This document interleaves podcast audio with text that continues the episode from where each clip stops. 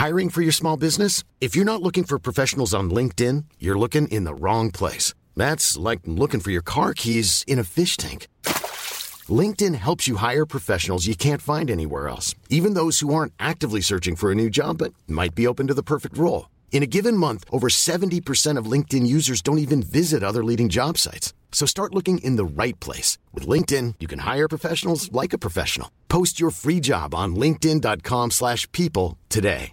Mom deserves the best, and there's no better place to shop for Mother's Day than Whole Foods Market. They're your destination for unbeatable savings, from premium gifts to show-stopping flowers and irresistible desserts. Start by saving 33% with Prime on all body care and candles. Then get a 15-stem bunch of tulips for just $9.99 each with Prime. Round out Mom's menu with festive rosé, irresistible berry chantilly cake, and more special treats. Come celebrate Mother's Day at Whole Foods Market. Everyone knows therapy is great for solving problems, but getting therapy has its own problems too, like finding the right therapist, fitting into their schedule, and of course, the cost. Well, BetterHelp can solve those problems. It's totally online and built around your schedule. It's surprisingly affordable too. Connect with a credentialed therapist by phone, video, or online chat, all from the comfort of your home. Visit betterhelp.com to learn more and save 10% on your first month. That's BetterHelp, H E L P. Bonjour à tous, avant de vous laisser avec l'interview de l'invité du jour, je me présente. Je m'appelle Eva et je suis la fondatrice de la société Neria. J'accompagne les avocats dans la recherche du cabinet qui correspond à leurs critères. Parce que chaque avocat est unique et que chaque expérience en cabinet l'est tout autant, si vous êtes à la recherche d'une nouvelle collaboration, prenez rendez-vous avec moi et je serai ravie de pouvoir échanger avec vous. Le lien se trouve dans la description de ce podcast. Bonne écoute Bienvenue dans ce nouveau podcast Advocat. Podcast destiné à vous faire découvrir la vraie vie des avocats. Quel est leur parcours? Quelles sont leurs activités Mais surtout, quel est leur business Anomia, c'est un cabinet de conseil en stratégie exclusivement dédié aux cabinets d'avocats. Notre objectif est assez simple permettre aux avocats d'atteindre leurs ambitions en utilisant des méthodes de l'entreprise appliquées à la spécificité des cabinets d'avocats. Concrètement, notre activité consiste à transférer aux avocats les compétences nécessaires pour développer leurs activités et leur permettre de réussir sur leur marché. Aujourd'hui, nous ne recevons pas qu'un invité, mais deux. Il s'agit de Thomas Leboucher et Grégoire Persson, fondateurs de leur propre cabinet d'avocats. Un cabinet innovant. Spécialisé en TVA et impôts indirects, il combine expertise fiscale et technologique pour offrir sérénité et solutions pragmatiques aux entreprises tout en garantissant confidentialité et éthique. Une rencontre prometteuse en perspective. Nous espérons que ce podcast vous plaira et si c'est le cas, n'hésitez pas à le partager, le diffuser et en parler autour de vous. Je vous souhaite une bonne écoute et une bonne découverte de la conversation entre Valentin Tonti-Bernard, Thomas Leboucher et Grégoire Persson. Eh bien écoutez, bonjour Thomas Leboucher et Grégoire Pierson. C'est la première fois que je vais faire un podcast où j'ai deux interviewés. J'espère que j'aurai pas de problème parce qu'il y a déjà plusieurs avocats qui m'ont demandé de le faire avec euh, le mentor et le poulain, avec l'associé et l'autre associé. J'ai toujours dit non, mais vous, je vous aime bien. Euh, et donc j'ai voulu faire une petite exception pour commencer. Et d'ailleurs, les autres suivront derrière hein, parce que si ça marche et si c'est attrayant et qu'on a autant d'écoutes, voire même plus d'écoutes que sur les autres podcasts, eh ben on continuera évidemment à le faire. Alors nous, on s'est rencontrés d'une façon euh, un peu particulière, c'est qu'on on, s'est rencontrés dans le cadre de, la société que j'ai créée. On a bossé ensemble, je vous ai trouvé ultra smart. On a eu la chance de pouvoir euh, continuer à bosser ensemble et je suis ravi aujourd'hui que vous puissiez passer sur le podcast Anomia. Euh, donc concrètement, on va commencer par des choses simples. Thomas Lesboucher, qui es-tu?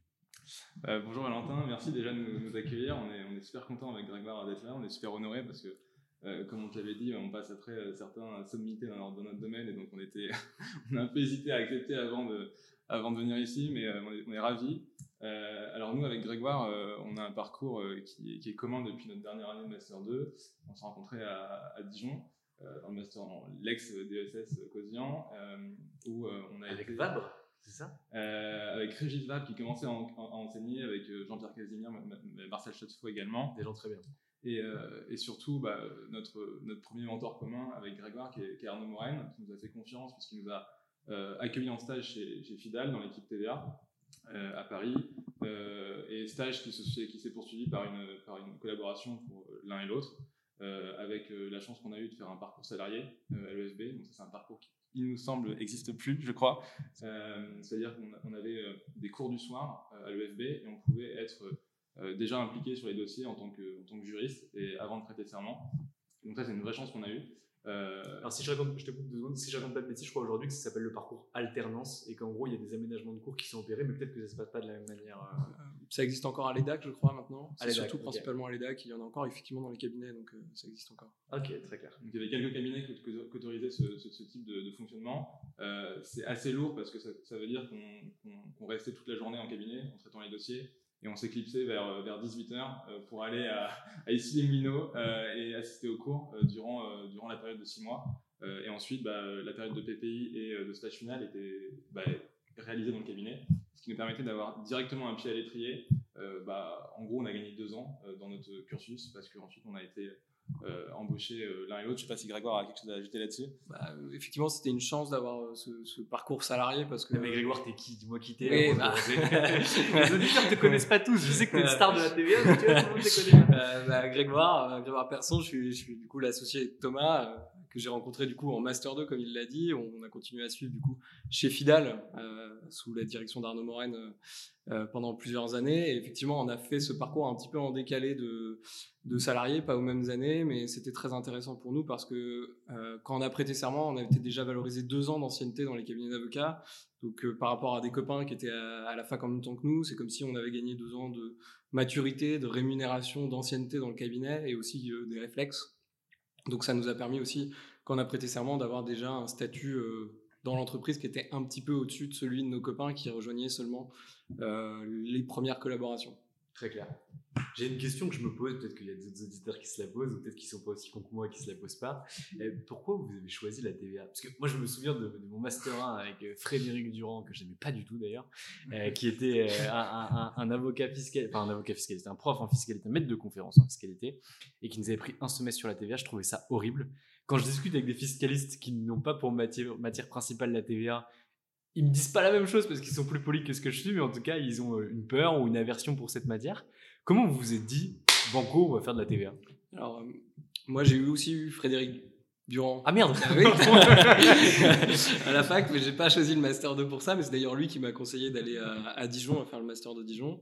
Euh, à Dijon, euh, le Master, il est généraliste, on fait de la fiscalité partout, mais je pense que je te laisserai préciser. Moi, j'ai trouvé que la matière, la TVA, était une matière qui était entre la fiscalité et le, juridique juridique, qui avait des raisonnements qui étaient assez mathématiques, il y avait un peu un ensemble de choses qu'il fallait imbriquer. J'aimais bien cette logique-là. On nous a donné l'opportunité de faire un stage. On s'est pas dit, je pense, euh, que c'était la voie euh, toute tracée, qu'on allait faire ça toute notre vie. Mais finalement, en cabinet, euh, on a trouvé que c'était sympa, trouvé que les sujets étaient intéressants, qu'il y avait une dimension internationale, que c'était à la fois, il y avait des sujets de technologie, on en reviendra après, qui est un peu un côté qui nous, qu'on trouvait appréciable. Donc on, est resté dans ce, ce domaine, on n'a fait que ça pour l'instant. Ouais, là, là, tu as la version politique, du coup, moi j'ai beaucoup plus. non, euh, enfin, j'ai envie de dire euh, aussi par pure opportunité, quoi. Euh, parce que, et on en parlait avec Grégoire, enfin, la vie d'un étudiant en droit, c'est une, une, suite d'enchaînements, en fait.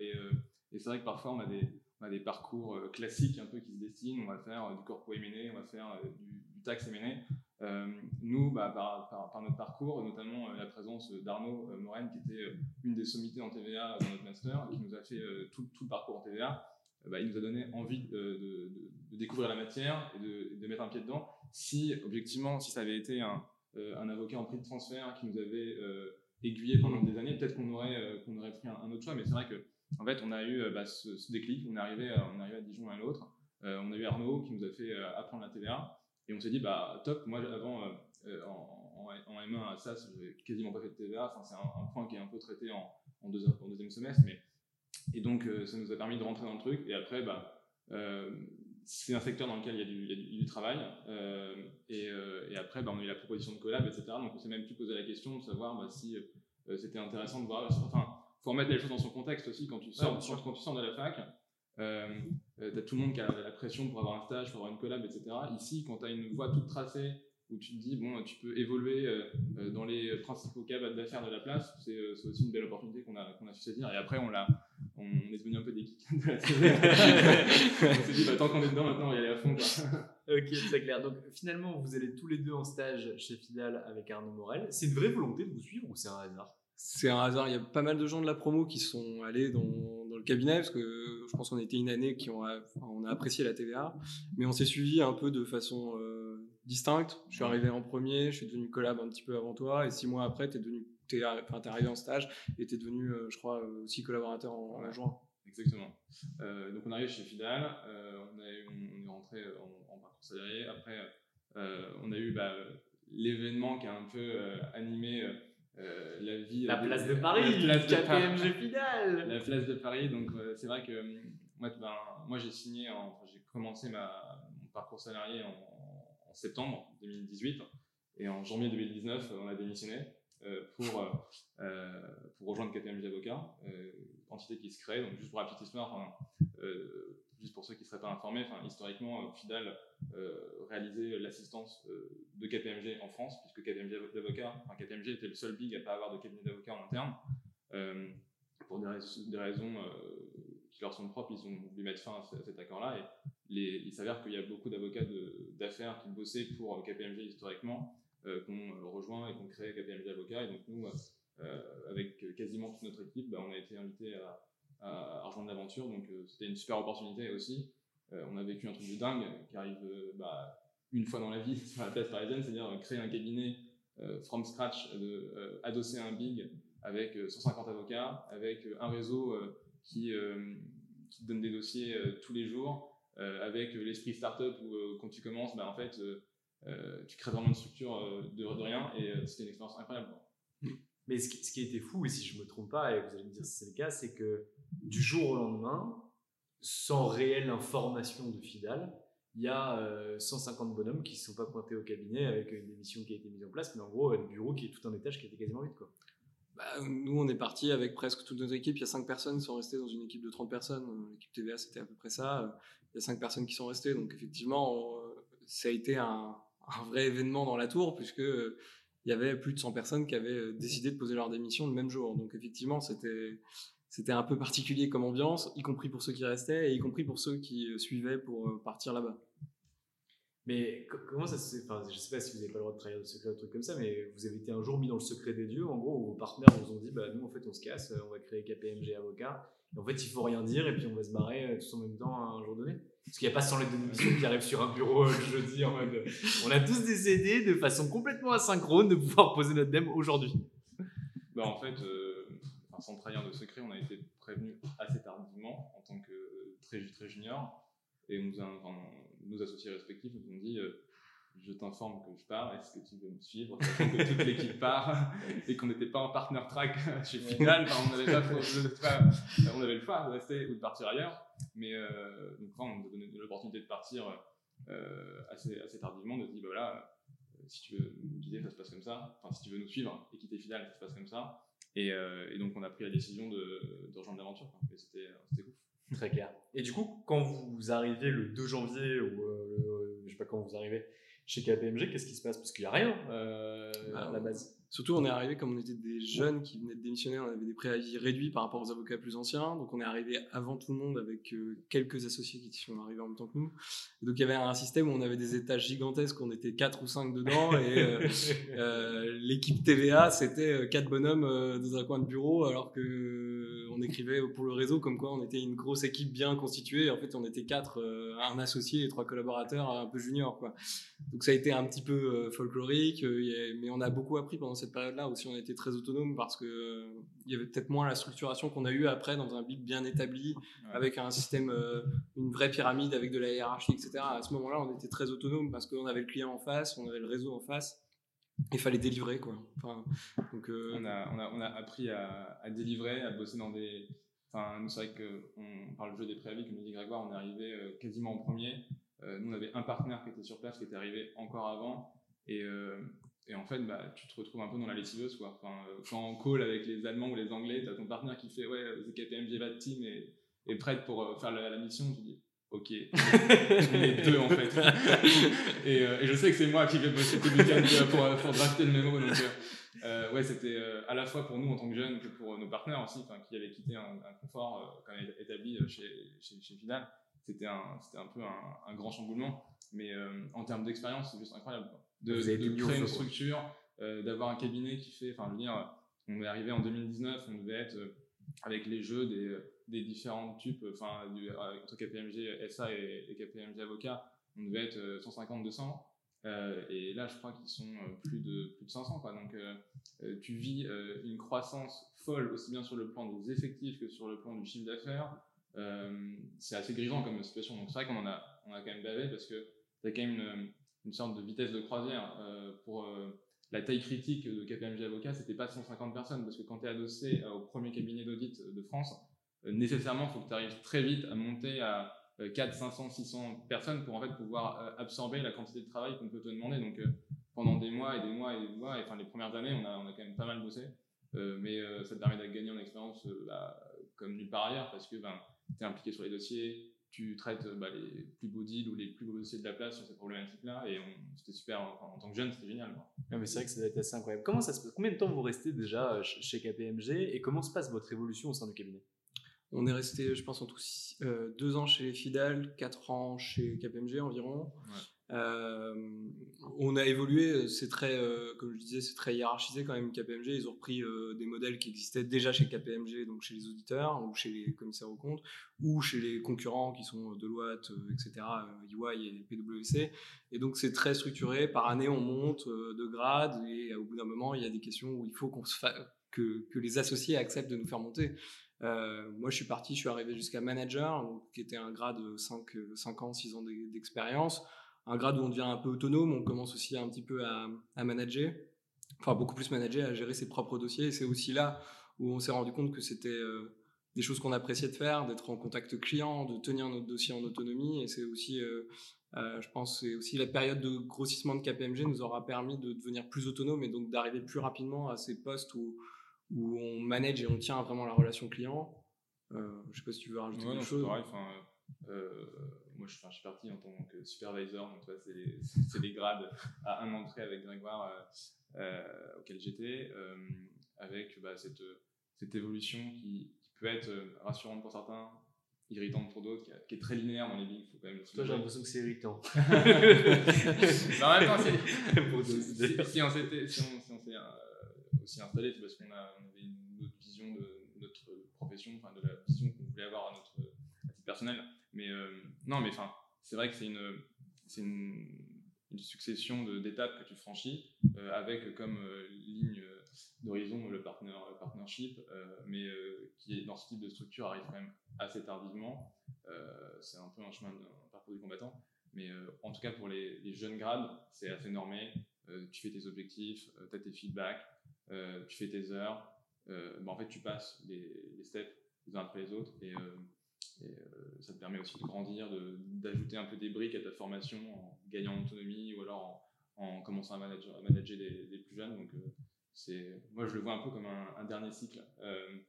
tu apprends en big ou en grosse structure ce que tu apprends nulle part ailleurs. C'est une rigueur organisationnelle qui est juste militaire. Enfin, c'est, de, de gérer les lettres d'engagement, de gérer en fait aussi tout euh, ce qui est propre au big, qui est euh, la relation entre le cabinet d'audit et le cabinet d'avocat. Euh, bah, en fait, tu n'as pas le droit de bosser pour des clients audit, tu n'as même pas le droit de parler à des clients, d'envoyer des mails si tu n'as pas eu toutes les validations que le client n'est pas target audit en Allemagne ou ailleurs. Ça, c'est issu des problématiques Enron, c'est ça enfin, En tout cas, des, ouais, tout, fait. Et, et, en fait, une fois que tu as gagné cette rigueur-là qui est, qui est, juste ultime et que tu peux pas acquérir ailleurs que là-bas, ça te permet aussi de grandir. Et nous, on le voit avec Grégoire, enfin, on est, on est un peu des psychopathes dans notre structure, alors qu'on est que deux. On a, dans le pack d'actionnaires, on a écrit Ouais, tu prendras pas de temps plus de congés euh, que ça euh, pendant la période estivale. Tu vois, dans nos vieux contrats, les mecs sont traumatisés. Euh, et, donc, non, ça, nous apporte une rigueur. parce que, en fait, c'est aussi ce qui nous.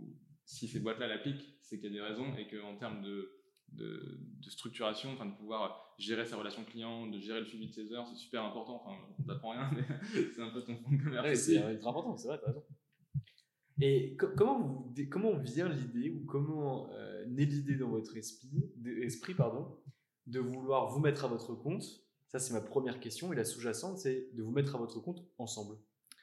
Alors, ça remonte euh, quand on était au parcours salarié de l'EFB, on n'était pas ensemble, mais euh, moi j'ai participé à un parcours qui était un parcours un peu tech au sein de l'EFB. J'ai développé un outil que je souhaitais euh, commercialiser, un outil fiscal.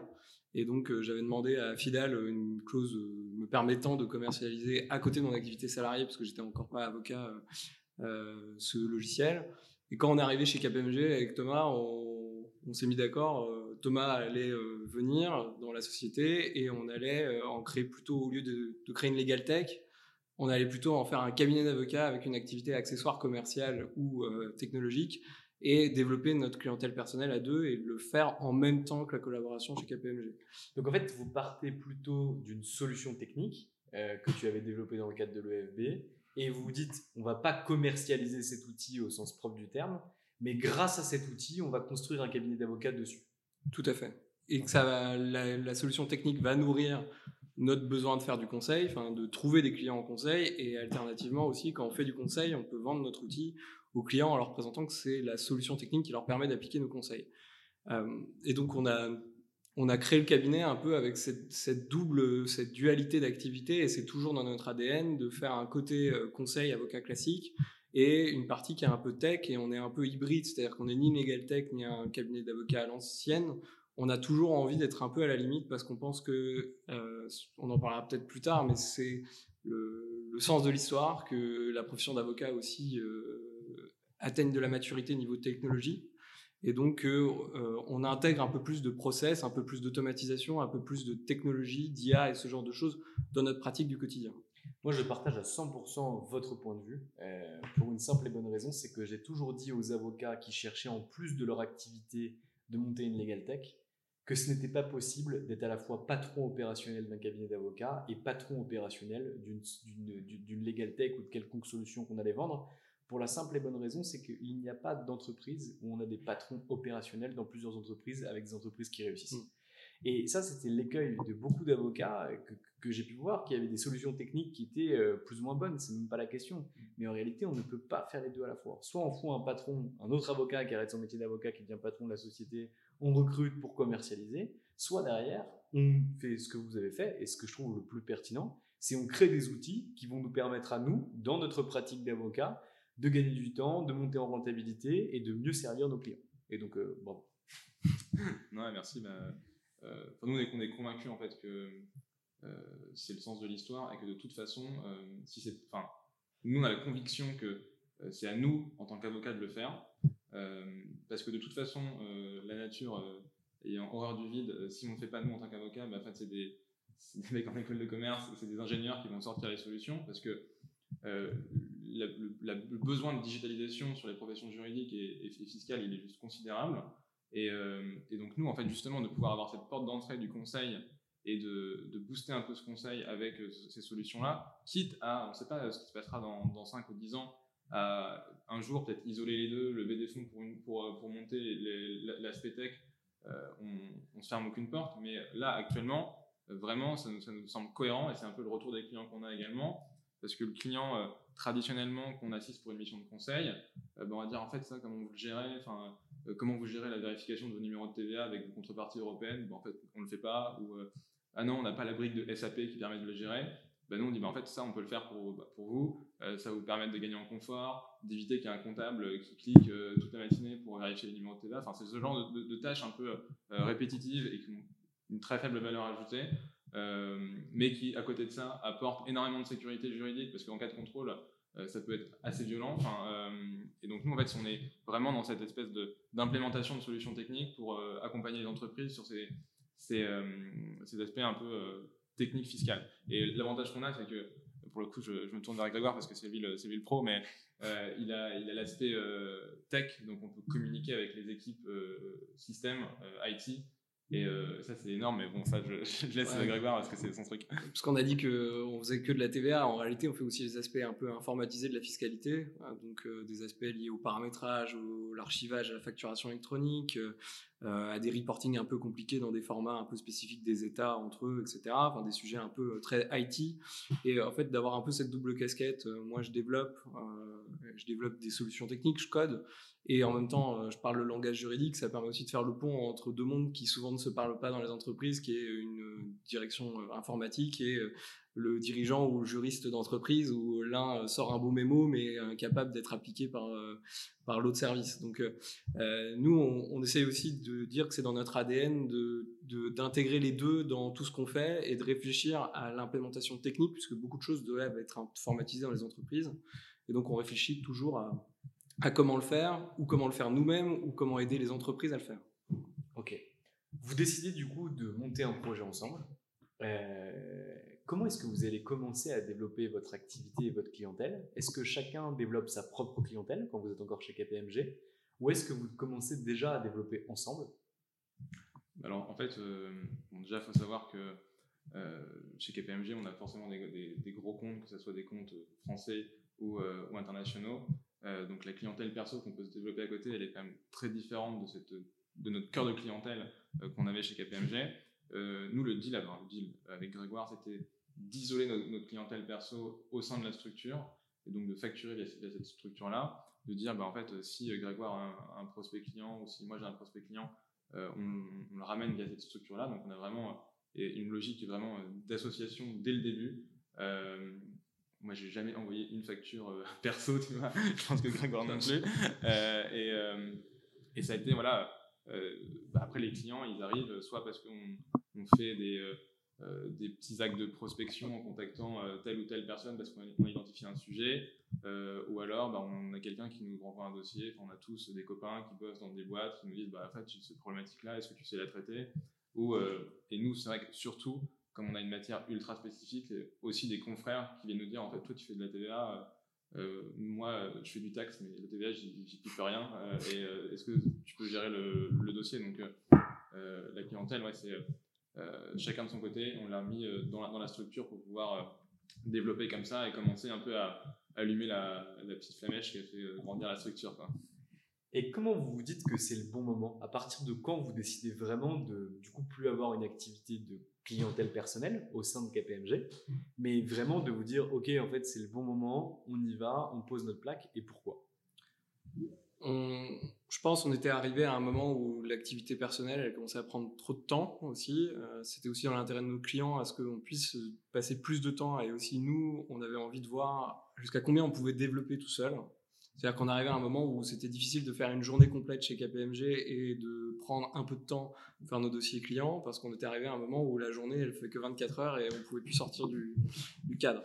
Donc euh, là, on a dit il faut qu'on prenne nos responsabilités et si ça se développe bien et qu'on arrive déjà à ces chiffres-là en ayant deux activités, on s'est dit si on a plein temps, forcément on va arriver à faire mieux et si on fait mieux, on arrivera à mieux en vivre, on arrivera à mieux développer et puis surtout on sera euh, on avait une volonté, je sais pas, c'est pas d'indépendance, mais d'entreprendre. Et pour entreprendre pleinement, il fallait qu'on soit indépendant, totalement, d'être libre de nos journées, de nos calendriers, et aussi de pouvoir aller peut-être faire des actions de communication qui étaient plus grosses que ce qu'on pouvait faire. C'était quand même difficile de concilier deux mondes. On était affiché quand même chez KPMG comme étant avocat chez KPMG pour une partie de la clientèle, et pour un autre monde, on était chez Cyplum Avocat.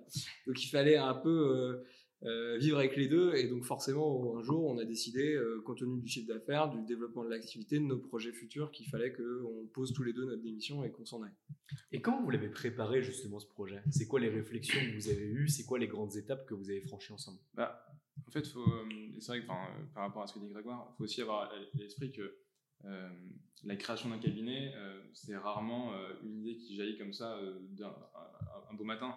Euh, il n'y a pas eu un plan machiavélique qui a conduit à la création, à l'éclosion de Cyclone Avocat. Et moi, je me souviens un jour, euh, euh, un moment où je passais des entretiens ailleurs, parce qu'il faut quand même avoir à la tête que historiquement, Grégoire a créé euh, Cyclone pour héberger un outil, qu'ensuite on a commencé à héberger notre clientèle parce que ça nous, on aimait bien travailler ensemble, c'est plus simple de travailler ensemble, ça nous semblait pertinent d'un point de vue client. Mais en fait, on avait l'idée de dire on va grandir dans des structures comme KPMG Avocat ou comme d'autres structures. Et en fait, bah, dans le cadre de cette évolution, le fait d'avoir de la clientèle perso, ça sera valorisé à un moment. Et, euh, moi, je me souviens un jour euh, où j'ai passé un entretien euh, ailleurs, parce qu'on n'avait pas encore la volonté de se mettre indépendant.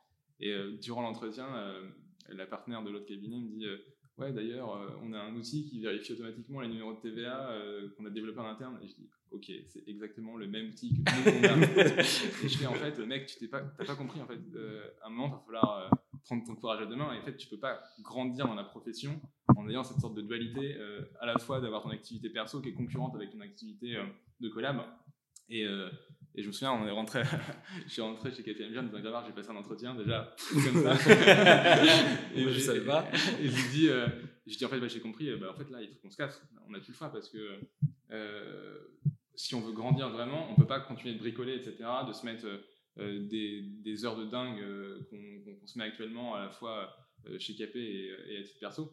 Et donc, on, a, on a évolué comme ça et c'est à ce moment-là qu'on s'est dit, ok, maintenant, on va organiser notre départ, c'est-à-dire en faisant le job comme on continue de le faire chez, euh, chez KPMG, euh, mais en réfléchissant au, un peu au, seuil qu'on doit déclencher à titre perso pour euh, partir sereinement. C'est pareil, on y revient, on est un peu des psychopathes de, la préparation. Et, nous, il y avait deux éléments, c'était le, récurrent, enfin le récurrent, pas du vrai récurrent, mais le chiffre d'affaires qu'on arrivait à générer chaque mois sur notre activité annexe et euh, le matelas, la trésor qu'on avait accumulé, parce que tout ce qu'on a facturé au sein de Cyclone, on l'a laissé dans Cyclone, on n'a pas, pas flambé à Ibiza avec. Euh, et donc, euh, on s'est dit, voilà, une fois qu'on atteint un, un, montant de trésor suffisamment confortable pour pouvoir se dire, on part, parce qu'il faut garder l'esprit qu'on n'a pas de chômage en tant que libéraux. Du coup, quand on démissionne le lendemain, bah, si on ne bosse pas, c'est zéro. donc, c'est assez radical. Et c'est vrai que ça, quand on veut, parce que un cabinet, ça reste une, start-up. Hein, et quand comparé aux, autres personnes qui montent des startups, eux, ils ont le chômage, l'accompagnement qui peut, qui peut aller avec, et c'est totalement différent. Donc nous, on a dû se constituer ce chômage, euh, et en plus en disant, voilà, maintenant, on est capable de, générer X milliers de chiffres d'affaires par mois euh, en, side, bah, on peut estimer qu'on va pouvoir se lancer sereinement et faire augmenter ce chiffre d'affaires-là. Alors, j'aimerais bien savoir, je sais que vous aimez bien parler des chiffres, et si c'est un problème, vous me dites immédiatement et je ne vous dérangerai pas avec ça. Tu parles de deux indicateurs. Un, le niveau de trésorerie que vous aviez, ou plutôt le matelas que vous pouviez avoir pour vous constituer votre chômage. Deux, le niveau de chiffre d'affaires euh, mensuel euh, moyen qui revenait vers ce que vous avez. C'était quoi ces deux chiffres? Notre euh, objectif, c'était de partir avec un niveau de rémunération qui était flat avec celui de KPMG à nous deux. Donc, on ne pas de notre variable. sixième année, ça fait à peu près 10 000 balles par mois bah, À deux, on était entre 16 et 17. Voilà, à deux. Ça, c'était notre objectif. On est parti, on avait un peu moins en réalité. Mais après, on faisait quand même des journées complètes chez KPMG. Donc on s'est dit, euh, mathématiquement, le jour où on a plus de temps, on va aussi chasser plus de clients, on va prendre plus de temps. Il va y avoir aussi un appel, d'air que tous les confrères qui ont fait ça avant nous nous ont dit. Nous ont dit le jour où on s'est installé, les, dossiers arrivaient euh, des fois un peu tout seuls euh, les premiers mois et c'était assez agréable. En vrai, on l'a vécu. Donc on est parti en se disant, si on retire à peu près 30% et aussi avec l'idée quel est en réalité le montant dont on a besoin pour vivre? Parce qu'avec toute la rétro qu'on avait, on n'avait pas forcément besoin de toute la rétrocession pour vivre euh, à peu près normalement à Paris sans mettre en danger notre cadre de vie, notre famille, euh, enfin nos conjoints. Euh, et également, on s'est dit, la trésorerie, c'est aussi le matelas pour venir essuyer peut-être le fait que si le chiffre d'affaires ne suit pas, on ira pomper dans cette trésorerie pour avoir le temps de se retourner. Et puis également, le chiffre d'affaires, si le cabinet il est pas assez, enfin, il est bien constitué, on devrait l'atteindre. Donc, c'était notre poche pour nous dire. Euh, donc, nous, on est parti à peu près avec 90 000, 100 000 euros de, trésorerie de côté. On s'est dit que ça représentait euh, largement euh, plus de 6 mois chacun de rémunération. Il n'y avait pas de risque. C'était même, je pense, légèrement plus gourmand que ce que tu nous dirais de, faire, mais beaucoup plus gourmand. après, on a eu six mois de pré... on a eu six mois de, de préavis chez KPMG. Le chiffre d'affaires a aussi fait qu'on a gardé de l'argent de côté, etc. Euh, donc avec ces chiffres-là, au final, on s'est même rendu compte qu'on n'a jamais eu besoin d'aller piocher dans cette trésorerie, puisque euh, l'activité, quand on a du temps, c'est aussi mathématique. Plus on a de temps, plus le chiffre d'affaires il accroît, et plus on a aussi pu aller chercher des clients, des clients différents, des clients avec des portefeuilles aussi potentiellement plus gros en termes d'accompagnement. Et donc vite, on s'est rendu compte que on avait fait quelque chose de très prudent, qui nous a beaucoup rassuré aussi, qui nous a... Ce qui est ultra important. Voilà la psychologie par rapport à l'installation, c'est aussi être rassuré et pas être dans le dur. Ouais, non, mais clairement, parce que euh, bon, l'installation, c'est quelque chose de vertigineux, mais l'installation à deux, euh, en fait, tu, c'est, dire, encore pire qu'une vie de couple, tu vois. Enfin, quand tu es avec ta copine, enfin, euh, les questions les, potentiellement les plus problématiques, c'est les questions d'argent. Euh, quand tu es entre. De ménage. Pour ma barre. et, en fait, bah, avec, avec, Grégoire, on, on, se connaît depuis longtemps, on est, on est très proches, mais euh, d'éviter à tout prix de se dire à la fin du mois, en fait, bah là, techniquement, euh, on fait comment pour se payer ou en fait, ça peut très vite devenir un, point ultra irritant dans la relation de travail de dire ah ouais mais non toi t'as fait ci t'as fait ça je mériterais d'avoir plus enfin en fait, de, mettre tout le cadre pécuniaire d'enrobage qu'on a qu'on a voulu mettre en place pour se dire bon ok euh, maintenant, quand on part, on est en mode euh, ultra focus sur le taf, sur le dev, et on, y va à fond. De toute façon, euh, l'argent, ce sera la conséquence du taf qu'on va, réaliser. Et dans l'hypothèse où on a, on a un gap de rétro, et ben on pourra taper dans la trésor parce qu'on a prévu ça. Et, et ça, vraiment, on le voit depuis, même si on, se met des petits coups de presse en, parfois en disant purée, on aurait dû facturer plus. c'est quand même ultra confort dans la, dans la gestion quotidienne du cabinet. Et vous avez fait un business plan, ou en tout cas euh, fixé des objectifs en disant voilà, à la fin de la première année, on veut être à 300 000, 500 000, 600 000 euros. Et ça, est-ce que vous l'aviez fait? Et deux, est-ce que vous aviez un petit peu listé la liste des choses que vous deviez faire En bon consultant qu'on est, on a passé une roadmap. Vous avez fixé une roadmap pour atteindre ces objectifs ou pas? Alors on, a, on a testé pas mal de choses commercialement euh, pour essayer d'atteindre des objectifs. On s'est fixé des objectifs. Euh, euh, là, on n'aura pas fait un exercice vraiment complet. On est parti de chez KPMG entre mai et juin, donc on peut considérer qu'on a six mois. Et dans six mois, il y a les mois d'été, euh, avec euh, des événements qui font que forcément on a moins travaillé que, que, que à l'accoutumée. On s'était fixé entre 200 et 250 000 sur le cabinet. On devrait, je pense, probablement les atteindre en décembre. Voire, on devrait peut-être faire un peu plus si ça se passe bien, ce qui est largement au-dessus de nos espérances. voilà. Nous, on se fixe des objectifs un petit peu d'action de, commerciale et, euh, d'autres opérations à mettre en place pour aller chercher des clients. Et on essaye, comme disait Thomas, on aime bien suivre ce qu'on fait. Donc, on se fixe euh, des obligations euh, post-LinkedIn, d'appels clients, de, on fait des webinaires, on écrit dans des revues et on essaye aussi regarder aussi est-ce que ça nous a on a eu un retour d'investissement sur les éléments. On cherche pas forcément toujours la même chose sur tous les éléments. Euh, je parlais d'articles. Les articles, on cherche euh, à ce que des grands comptes ou d'autres comptes et de la réassurance quand ils nous voient euh, et qu'ils se disent bon bah ils écrivent toujours dans les revues où ils écrivaient chez KPMG, donc ça veut dire que techniquement ils sont toujours respectés en tout cas par les comités scientifiques et autres. Et à côté, on fait du démarchage à des gens où on a identifié qu'ils avaient des besoins. Euh, et ça, euh, bah là, on va chercher de la clientèle. Donc ça, c'est une vraie, euh, la vraie chasse. Au démarchage, c'est un très vilain mot. On fait de la sollicitation personnalisée. Bien sûr. Mais Faisons passer des vessies pour des lampes. ok, très clair. Et moi, je trouve que c'est super. Est-ce que vous pouvez nous expliquer un petit peu, c'est quoi le calendrier des premiers mois? Enfin, est-ce que vous avez un calendrier que vous avez mis en place? Par exemple, tu nous cites des actions commerciales que, vous avez mis en place, le démarchage des clients, la rédaction d'articles, la mise en place de webinaires, etc. etc., etc.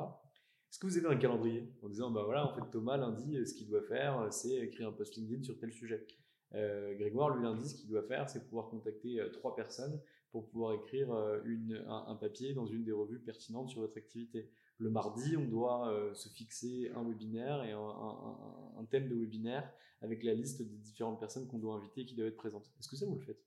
On n'est pas à ce niveau de rigueur, euh, à tort sûrement. Euh, on est aussi un peu, euh, comment dirais-je, bah, dirigé par l'actualité. Enfin, typiquement, on a fait notre premier webinaire. On avait prévu de faire un webinaire, enfin, typiquement, voilà. On avait prévu de faire un webinaire en, septembre sur un sujet totalement différent. Enfin, comment optimiser ses chances d'obtenir un remboursement de crédit TVA. webinaire qu'on fera sûrement d'ici la fin de l'année. Mais euh, bah, il s'est avéré que fin août, euh, alors que euh, tout le monde était un peu en vacances, l'administration a publié un beau FIP qui est super important sur les offres composites. Voilà. et ça veut dire quoi Tu peux juste vulgariser ce qu'est une offre composite? Une offre composite, en gros, c'est quand vous achetez votre paquet de céréales, parfois tu as le paquet de céréales et un petit jouet à côté. Ok. et ben ça, en fait, c'est vendu comme un tout unique. Tu pas deux factures avec le paquet de céréales et le petit jouet. Sauf que en TVA, c'est ça peut devenir ultra complexe parce que le paquet de céréales, c'est de l'alimentaire. Et le Happy Meal alors euh, Et ben le Happy Meal, c'est pareil. C'est pareil. Très bon réflexe. Très gros sujet le Happy Meal. Je me souviens quand j'étais petit, j'achetais non pas les céréales par rapport aux, céréales, mais je regardais quels étaient les petits jouets qu'il y avait à l'intérieur et je me souviens que j'avais eu Tony Hawk Pro Skater 3 en jeu PC grâce à ça. Et du coup, j'avais screené ma mère pour qu'elle puisse m'offrir ce paquet de céréales. Incroyable. C'est exactement ça. C'est horrible pour les sociétés ce que tu viens de dire parce que justement, tu as une différence de taux de TVA entre euh, l'alimentaire Et 10 points et 20 points, c'est ça? 5-5 et 20. 5-5, pardon. 5-5, enfin, selon comment tu le vends, si c'est à consommer, euh, consommer sur place, à emporter, etc. Enfin, emporter, consommation, consommation immédiate ou pas. Euh, mais bref, oui, c'est un, un taux réduit, 5-5 ou, ou- ou 10%, alors que le jouet il va être vendu à 20. Et donc, quand tu vends le tout ensemble, euh, c'est euh, le, bah, le taux normalement du principal qui est appliqué. C'est 5-5. donc le taux de 5-5. Donc, en fait, euh, c'est plus intéressant de rattacher le jouet au taux alimentaire plutôt que l'inverse. Les mecs sont malins, ouais. ils ont réussi à faire 15 points de marge sur de la TVA vendue en B2C. Et donc, le problème, c'est comment, ça nous fait rire ce que tu dis, parce que comment, justement, tu détermines quel est le taux applicable? Est-ce que la personne, il achète, achète davantage l'alimentaire ou le petit jouet? On comprend. tu viens, de, tu viens de nous dire que quand tu vas au, au, McDo, tu achètes principalement la pile pour le jouet, ce qui est pas du tout une bonne chose parce que c'est le taux de 20 qui devrait s'appliquer, non, non le taux de, de 10. Donc, euh, et voilà, euh, donc on, a fait un webinaire sur ce sujet-là. Euh, un webinaire où on a eu un, un, un bon succès. Enfin, on, est- on était très contents du webinaire parce qu'on a eu euh, 70, euh, 70 personnes inscrites. Euh, on a eu euh, quasiment 40 personnes qui sont connectées pendant le webinaire avec euh, des propositions de mission derrière. Et, euh, et donc, fait, tu typiquement, sur le fait de dire on va faire un webinaire, ok, mais on, a aussi saisi l'opportunité de l'actualité. Euh, on, a, pendant que euh, les gens étaient encore en vacances, on a envoyé le- les BOFIP aux différents contacts qu'on avait en disant Hello, vous savez, il y, a un- il y qui vient d'être publié. Bah, le voici. D'ailleurs, on organise un, un webinaire. C'est ce type d'action qui nous ont permis bah, d'organiser ce premier webinaire. Et puis bah, ensuite, le webinaire, on va en, en organiser d'autres sur ce que tu disais tout à l'heure, l'organisation un peu euh, rythmée de la semaine. On a des objectifs en termes de post LinkedIn parce que c'est LinkedIn, c'est quand même notre principal canal de, visibilité euh, parce que ça nous permet de soit de faire de la veille juridique parce que c'est quand même LinkedIn est devenu pour les professions juridiques quand même le réseau social de référence.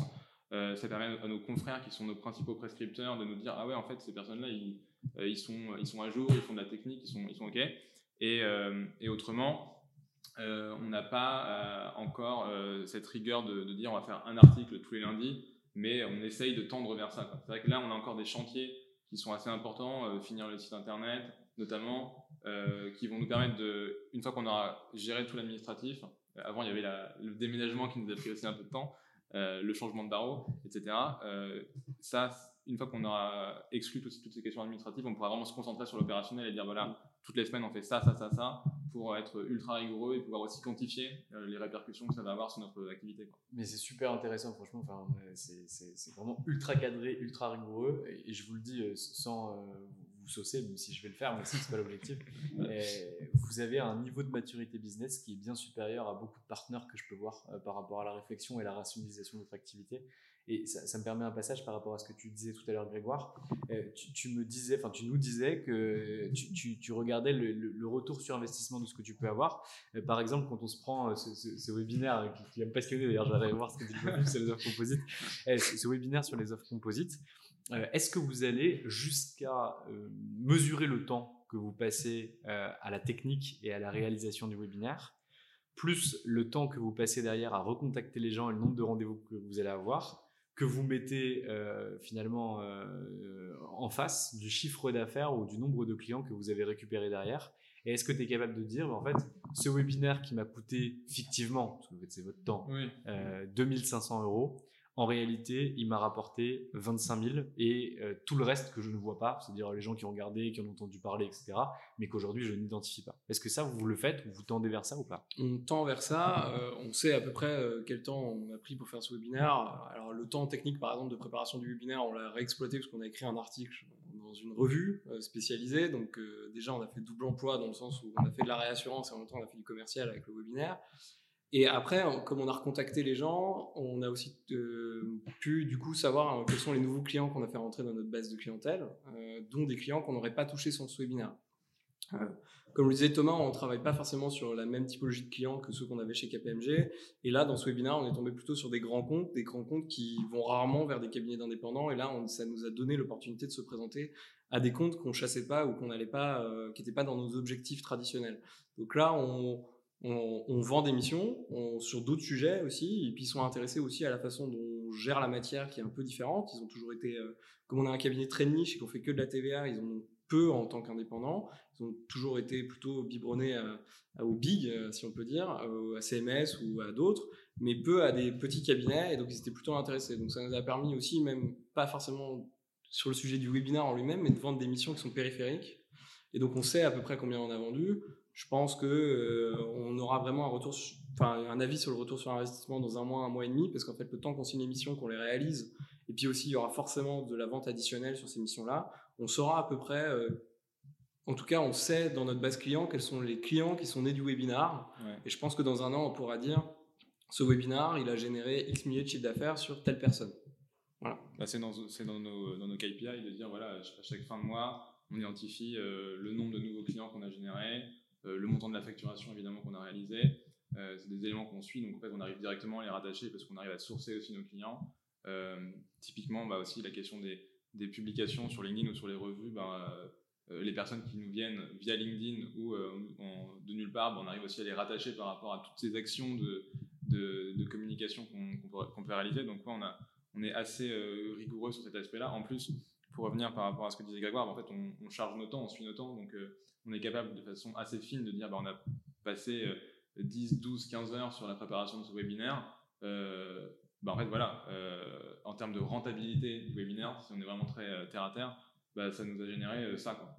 Euh, ce qui est super intéressant, ce que tu dis, parce que les, déjà les avocats qui suivent leur temps ne sont pas non plus tous les avocats, mais les avocats qui rentrent des temps qui ne sont pas des temps facturables ou des temps potentiellement euh, facturés aux, clients, il n'y en a quand même pas beaucoup. Euh, par exemple, pour la préparation d'un event, pour de la recherche qu'ils vont pouvoir faire, pour de la mise à jour de doc, des fois ça rentre pas. Et je trouve que c'est une énorme connerie de pas les rentrer parce qu'en réalité derrière ce qui est important c'est de pouvoir voir la rentabilité des actions qu'on va pouvoir mettre en place. Surtout nous on est euh, on a comme principe on fait que du forfait euh, donc on fait pas de taux horaire enfin pas rarement sur euh, contrôle fiscal ou ce genre de choses des missions où on peut pas quantifier le, travail et la valeur qui va être apportée par notre assistance.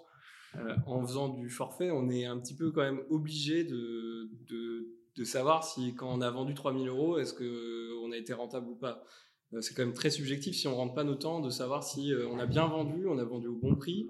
Euh, des fois, on vend par rapport à la valeur perçue par le client ou parce que ça va lui rapporter. Mais des fois aussi, dans la tête des directions juridiques ou fiscales qui sont en face de nous, ils achètent un petit peu du temps. Donc aussi, on essaye de pricer et de s'adapter. Et des fois, il faut aussi dire, on a sous-vendu notre mission. Ça nous arrive. Des fois, on mord notre chapeau en disant, on pensait faire un super bon coup. Et en réalité, le dossier, il nous a il nous a pris tellement de temps. Dessus. Et, c'est aussi le jeu du forfait. On a perdu des fois, des fois on a gagné. Et, et aussi pour voir quelles sont les poches d'assistance qui nous rapportent le plus, qui sont plus rentables et pour lesquelles le client n'a pas trouvé que le prix était déraisonnable par rapport à la qualité du service qu'on lui a donné, il faut qu'on ait forcément un retour sur euh, ce qu'on a fait. Et si on n'a pas de temps, c'est notre subjectivité qui l'emporte. Et on a limite envie de prendre que des dossiers qui sont techniques et intéressants, mais qui ne sont pas forcément les plus rémunérateurs. Donc ce que vous me dites, c'est ce que je trouve ultra intéressant, c'est qu'en réalité, vous fonctionnez à l'heure actuelle de façon itérative. À chaque fin de dossier, vous êtes en capacité d'évaluer le temps que ça vous a pris pour voir si vous étiez plutôt plus ou moins juste par rapport à ce que vous avez facturé. Mais ce qui est le plus intéressant, c'est que ça vous permet d'apprendre pour la suite, mmh. pour que derrière vous puissiez dire, mais en fait voilà, ce dossier de TVA, en tout cas un équivalent sur le dossier composite, euh, offres composite, pardon, on en a déjà traité 10. On a vu qu'en moyenne, par rapport à tel type de dossier, si vous prenez, je vais raconter une bêtise, 50 heures, il faut que le prix qui soit fixé ne descende pas en dessous de tel montant. Est-ce que c'est la manière dont vous fonctionnez Ouais, c'est un, peu ça. En fait, nous, euh, on est vraiment. on a essayé de, se tordre un peu la, tête et de, casser les, préjugés ou les principes autour du temps passé, de l'heure. Euh, nous, avec Grégoire, c'est comme ça qu'on fonctionnait chez, chez, KPMG. Enfin, on, a été aussi euh, euh, évalué par rapport au nombre d'heures chargées. Les clients étaient facturés aussi par rapport à ça. Nous, on considère que dans ce qu'on veut mettre en place dans le cabinet, c'est les heures passées sont uniquement un indicatif, un indicateur de suivi du, cabinet. mais ça ne doit pas être l'élément principal pour gérer soit la rémunération des, des, associés ou des futurs collaborateurs, soit la facturation du client. Enfin, exemple, ce que tu dis par, euh, enfin, parle, de lui-même. Si tu vends 5 euh, fois le même dossier à, euh, 5 clients différents, il n'y a aucune raison que le cinquième client il paye 3 fois ou 4 fois moins que le premier client. Enfin, tu vois, c'est-à-dire que tu vends des offres packagées, enfin, tu vends ta, consultation, l'amortissement que tu réalises toi en interne par rapport à ton expérience, parce qu'en plus on est, on est hyper expert, pour pas dire spécialisé, dans notre domaine. Donc en fait, on, arrive à, à, à, collecter de la donnée, enfin collecter de la connaissance par rapport à ça. Euh, en fait, bah, il faut aussi rester rationnel par rapport au marché en disant, bah oui, on a vendu cette mission-là à X 1000, bah, la mission, elle vaut X 1000 en, tant que telle, parce que la valeur de cette mission-là, c'est ça. Et, évidemment, et je veux dire, heureusement, qu'au euh, au bout de la cinquième mission, on met nettement moins de temps que euh, la, première fois. Alors peut-être que la première fois, euh, on va prendre une paume parce qu'on aura vendu 1000 euros, quelque chose qui nous aura coûté, qui nous aura coûté 2000, mais c'est aussi parce qu'on a en tête de dire on va la vendre 10 fois, et que la dixième fois, bah, en fait, ça nous coûtera 300 et on l'aura vendu quand même 1000. Et, et en fait, c'est justement la force de la, du suivi des heures que de dire, bah, en fait, sur cette offre, dans, mon activité, euh, j'ai euh, ce produit qui nous permet d'être rentable, très rentable, pas rentable, et, euh, je, gère par rapport à ça. Mais enfin, ça nous paraît totalement délirant de dire, bah, en appliquant le temps passé, le premier client, il aurait dû payer 5000, et le dernier, il aurait dû payer 500, tu vois. Alors que tu es plus fort à la cinquième Alors que tu es bien plus fort. Donc, en termes de, même pour le client, en termes de valeur perçue, ça n'a pas de sens. C'est une injustice pour le premier, hein, soyons clairs. Clairement. euh, qu'on parle franchement, je suis d'accord avec tout ce que vous dites depuis tout à l'heure, sauf un truc que tu as dit, Grégoire. Euh, je comprends pas pourquoi sur les contrôles fiscaux vous fonctionnez au temps passé, alors qu'en réalité, c'est là où on voit le mieux la valeur d'un avocat et notamment d'un avocat fiscaliste. Euh, on fait du temps passé sur la première partie qui est celle où on gère la relation avec l'administration, où il y a euh, du partage de documents, des discussions informelles, etc., où on ne sait pas vraiment quantifier notre valeur. Par contre, dès qu'on arrive dans l'écriture juridique, euh, au moment de la production de rectification, pour ceux qui sont fiscalistes, là, on passe forcément à du budget fixe, déjà pour que le client il ait une idée de quel est son enjeu côté euh, avocat et quel est son enjeu côté administration et qu'il puisse se dire euh, c'est moins pire de deux quoi. Voilà, euh, il faut être clair on, ne fait pas appel à un avocat fiscaliste en TVA pour un redressement à 500 euros. Donc aussi il faut qu'il mette en face son prix son forfait etc donc je parlais plutôt d'un accompagnement où on peut pas quantifier le temps que ça va nous prendre aussi nous. Mais forcément à partir du moment où on sait quelle est la démarche qu'on va faire Là, on vient. on essaye de phaser quoi qu'il arrive en disant voilà, telle phase du contrôle fiscal, ça va être temps. Euh, et c'est vrai qu'on essaye de le faire le plus possible. La mission dans laquelle on a le plus de mal, c'est le contrôle fiscal parce que c'est aléatoire par définition et aussi il faut que on arrive à s'y retrouver. Mais, euh, mais sinon, on essaye de le faire. Et il n'y a pas de. Je ne veux pas, je réfléchis à haute voix, et on en a pas parlé avant, mais il n'y a pas de possibilité de mettre en place un forfait euh, qui irait jusqu'à la proposition de transac ou jusqu'à la, la, proposition de rectification en disant c'est X pas 2000, 3000, 4000, 5000. Et derrière, c'est X% de l'économie totale réalisée. Alors ça nous arrive, on fait du success fee, enfin ce que nous on appelle du success fee euh, avec euh, certains de nos clients, mais ça dépend aussi euh, de la typologie de, client. Et puis aussi, on donne le choix au client, c'est-à-dire qu'on lui dit, on peut vous faire un forfait. Le forfait, c'est sûr que il sera moins cher que le montant avec le success fee, mais le success fee, on joue aussi une part de un peu business partner c'est on engage un peu notre responsabilité, pas vraiment notre responsabilité euh, juridique, mais notre responsabilité économique, en disant si ça marche pas, euh, on vous dit en fait, euh, on pense qu'il y a 75% de chances qu'on y arrive. Et eh ben jouez avec nous, on va prendre 5% ou 10% du montant du redressement et ce sera l'économie, elle est tangible et vous nous la donnerez. Un, vous mettez en place finalement ce qu'on appelle en contrat commerciaux un mandat d'intérêt commun. Tout entre vous et votre client. Ça, Et en fait, et on, et on souvent, enfin, nous, on essaie d'être très transparent sur, euh, sur les, honoraires également. Euh, et on peut offrir le choix aux clients, ce que disait Grégoire. parce que il faut savoir que la, la, volonté du client, déjà la, la, détermination des honoraires, c'est quelque chose qui, est, très dur et qui, dépend de, de, plein, de plein de facteurs, même si on, essaie de la rationaliser le plus possible.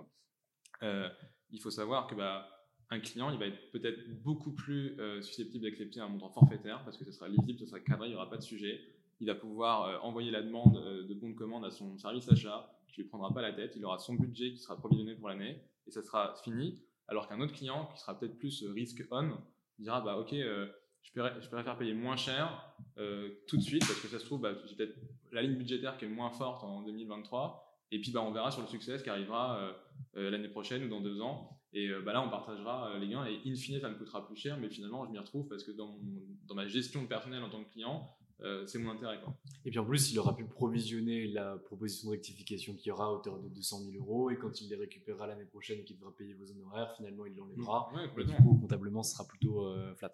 Exactement. Ok, très clair. Euh, comment ça s'est passé l'installation depuis le départ là? Ça fait, vous êtes tout jeune installé, ça fait 4 mois si mes, si mes calculs sont bons.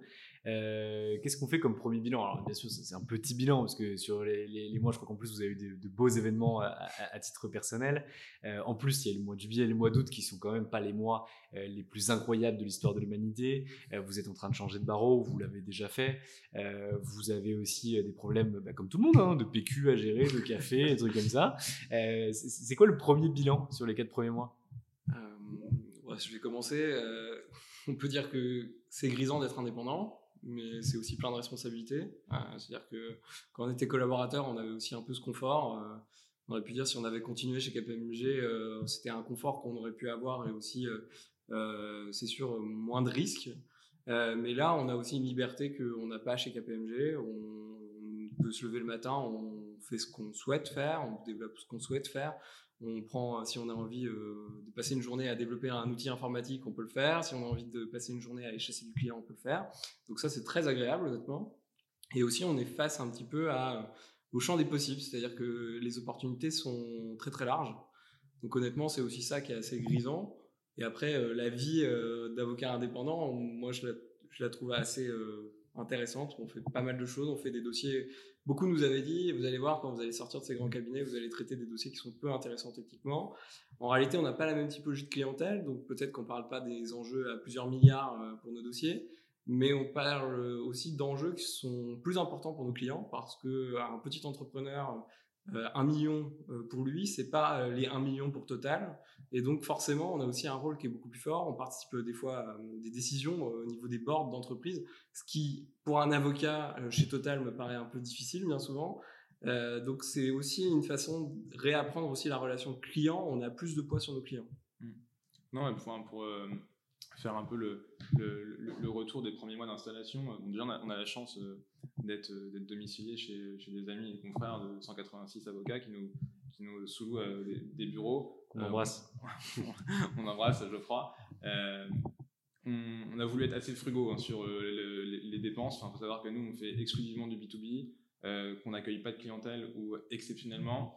donc, on n'a pas besoin d'avoir des moulures au plafond pour épater la galerie. on n'a pas besoin d'avoir des grands locaux. Euh, donc certes, on a une, adresse dans le 8 parce que c'est encore un peu le, le, truc. Et puis bon, accessoirement, c'est à 5 minutes à, pied de chez moi, donc c'est bien. euh, non, euh, blague à part, euh, on, donc on a, on a des domiciliations, enfin on sous on sous ces bureaux-là. Ça nous permet d'avoir un lieu de vie avec Grégoire où on peut travailler ensemble, se retrouver, mais sans cramer trop de cash sur bah, les locaux, qui est quand même un, une, un des coûts principaux des cabinets d'avocats après les, après les rémunérations. Euh, euh, et, donc nous, on, est content par rapport à, ce qu'on s'était euh, fixé, aussi bien en termes de, parce que déjà, juste pour revenir sur la domiciliation, ça nous offre beaucoup de flexibilité. Enfin, c'est pas aussi flexible qu'un WeWork, mais ça coûte quand même moins cher qu'un WeWork. et, et, ça nous offre de la flexibilité, c'est-à-dire que bah, typiquement, on n'a pas à se poser la question du, liquide vaisselle ou de savoir comment euh, il va falloir payer l'électricité. Ça, c'est géré par la structure. C'est beaucoup de confort, comme ça, nous, on peut se concentrer vraiment sur l'opérationnel, sur le travail. Euh, et euh, bah, sur le développement plus largement, ça se passe bien, on est content. on, a une, bonne traction ces premiers mois. Ce qu'on avait anticipé avec Grégoire, notamment sur les premiers mois, juin, juillet, ça a complètement dépassé nos espérances, donc on est, très satisfait.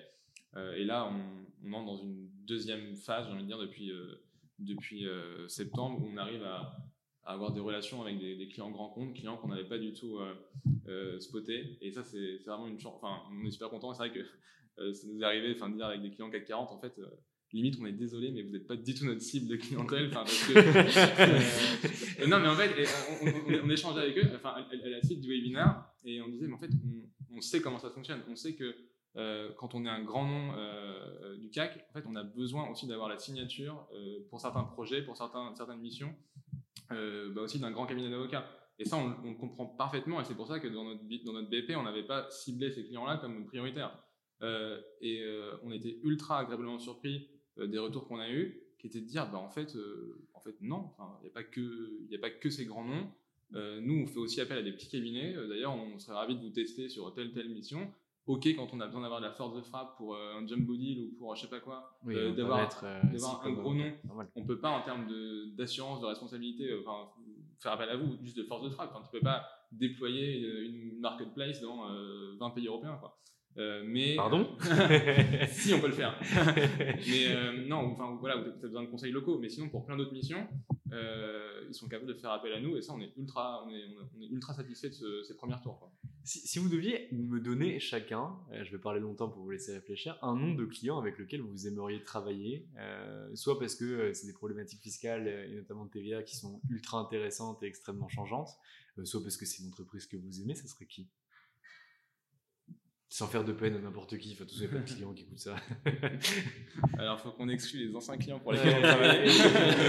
Désolé, si vous voulez pas répondre, on répond pas, c'est pas grave, je passe à la prochaine. moi, j'ai une grosse appétence pour le secteur de la tech, donc euh, un peu largement, si je pouvais travailler pour des grands noms de la, tech euh, sur des sujets marketplace ou autres, je pense que c'est des choses qui m'intéresseraient. Donc, les plus grandes marketplaces euh, en France, ça, ça, me ferait plaisir, enfin à l'international ou qui, exploitent leur activité en France ça me ferait très plaisir. Donc, que ce soit euh, Amazon, euh, d'autres, Le Bon Coin, d'autres marketplaces comme ça, effectivement, c'est des comptes qui me feraient plaisir, mais parce que j'ai un attachement à leur secteur d'activité. C'est plutôt une appétence personnelle. Ouais, non, mais c'est aussi euh, le type de client qu'on a l'habitude d'accompagner, qu'on développe aussi avec Grégoire, les clients de la tech en général.